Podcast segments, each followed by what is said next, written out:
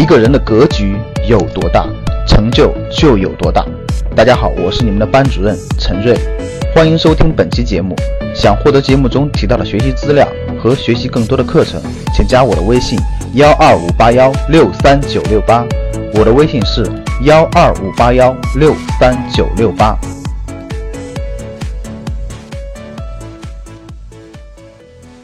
最近这几天啊，也就是几天的功夫啊，两三天的功夫，全国六七个大城市又出了新的限购政策，可以叫做限购升级。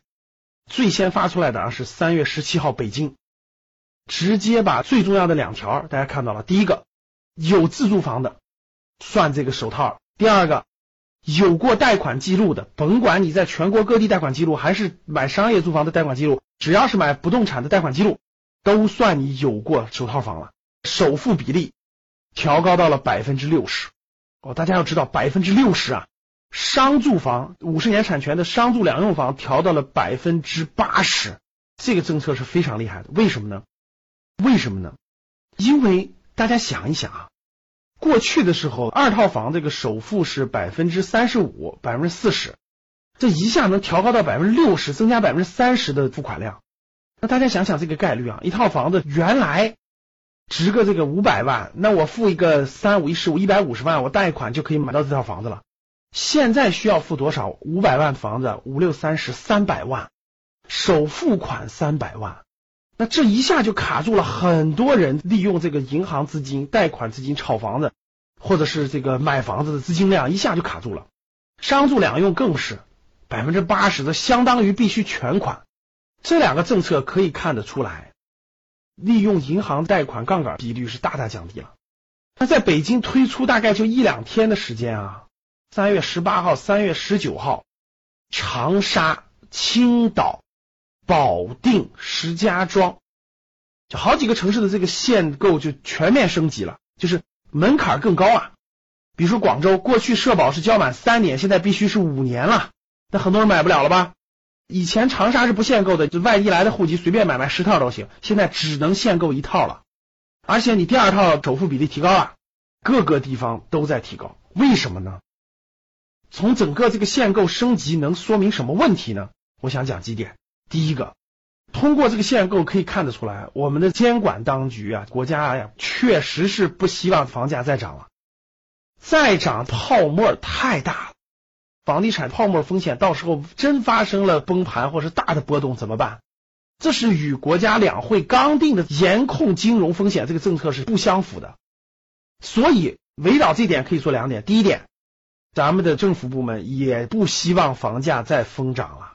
第二点，更不希望房价泡沫破灭。所以未来如果还大规模上涨，那肯定要压着，这是不用问的。第二，对于一线城市的北上广深这样的房价已经非常非常贵的地方的房价来说，真的是神仙都预测不出来它的价格了啊！很多学员问了，这些城市的房价未来是涨还是跌呀？没人敢回答，现在没人敢回答。一般学员问我都说是神仙才知道涨还是跌，确实是不好预估了。你说它跌吗？货币发行量这么大，然后这个限购又有刚需，你说它不跌吗？泡沫也挺严重的了。说实话啊，动辄一套房子上千万的泡沫，在全球比都是挺大的了。但是到底结果怎么样？不知道。刚才我说的前面这两点，我相信大家应该理解。咱们的监管当局是不希望它疯涨的。嗯，未来涨跌呢，现在不好说。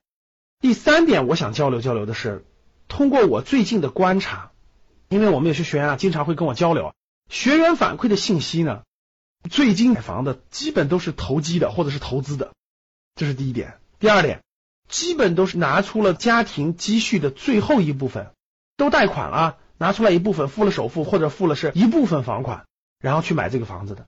然后我最近十个问我的，有九个都是为了投资或投机的。然后这十个里头有九个都是拿出了家庭现金储蓄的最后的一部分钱，有点很像什么阶段？你们知道吗？有点像一五年牛市巅峰的时候。我个人觉得购买力啊，对房子的这个购买的这个支撑的这个资金的力度，可能要衰竭了。这只是一个判断啊，供大家参考。你觉得呢？我们做一个互动，好不好？A。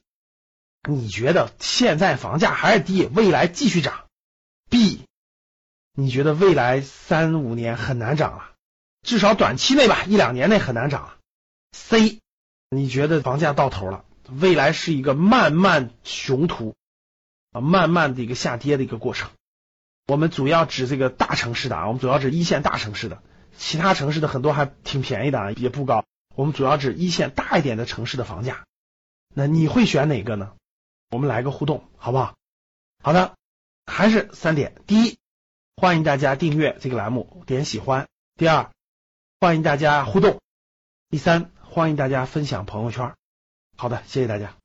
想获得更多投资理财、创业财经等干货内容的朋友们，请加微信幺二五八幺六三九六八及我们的 QQ 交流群六九三八八三八五六九三八八三八五。